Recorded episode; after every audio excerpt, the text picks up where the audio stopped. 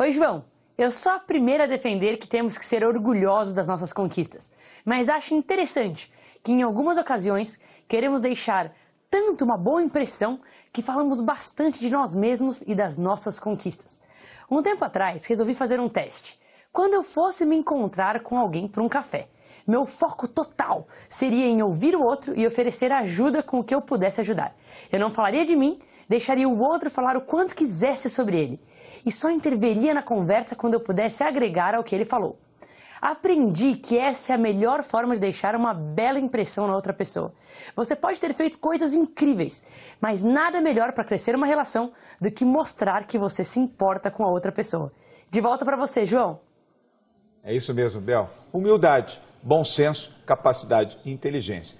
Ouvir, ouvir e ouvir respeitar, respeitar e respeitar. É assim que você aprende, respeitando o seu interlocutor, ouvindo o seu interlocutor, por mais simples que possa ser, ou mais sábio que tenha na, nos seus fundamentos, você sempre tem algo a aprender. Para isso, é preciso ouvir, ter paciência e, sobretudo, humildade.